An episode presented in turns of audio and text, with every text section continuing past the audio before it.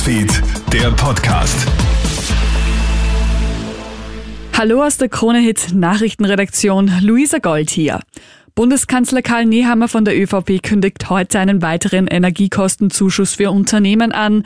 Aufgrund des neuen deutschen Modells für eine Gaspreisbremse habe man hier einen Nachbesserungsbedarf. Es dürfe keinen Wettbewerbsvorteil für die deutsche Industrie geben, so der Kanzler heute in der ORF-Pressestunde.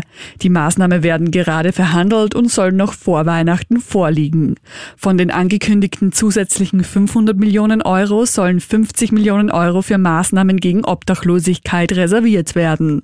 Ein 33-jähriger Villacher hat jetzt statt einer Marihuana-Ernte einen Wasserschaden.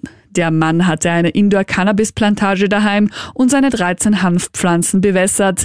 Der defekte Bewässerungsschlauch führt aber zu einem Wasserschaden in der darunterliegenden Wohnung. Die Mieterin ruft die Feuerwehr, die Einsatzkräfte finden dann die Plantage. Verrückte News gibt es diesmal aus der Luft. Auf einem Flug von Ecuador nach Amsterdam bekommt eine Spanierin unerwartet ein Baby.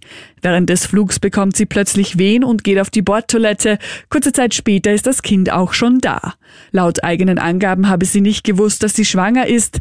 Zwei Ärzte und eine Krankenschwester aus Österreich, die ebenfalls im Flugzeug gewesen sind, helfen der Mutter direkt nach der Geburt.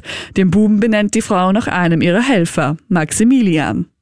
Und beim Slalom in Val d'Isea schafft es Manuel Feller auch heute wieder auf den zweiten Platz. Er reiht sich mit 84 Hundertstel hinter dem Norweger Lukas Braten ein. Dritter wird der Schweizer Leuk Meillard.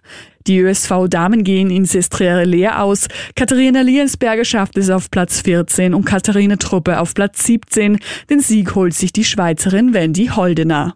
Das war's mit deinem News-Update am Nachmittag. Ich wünsche dir noch einen schönen Abend. Newsfeed, der Podcast.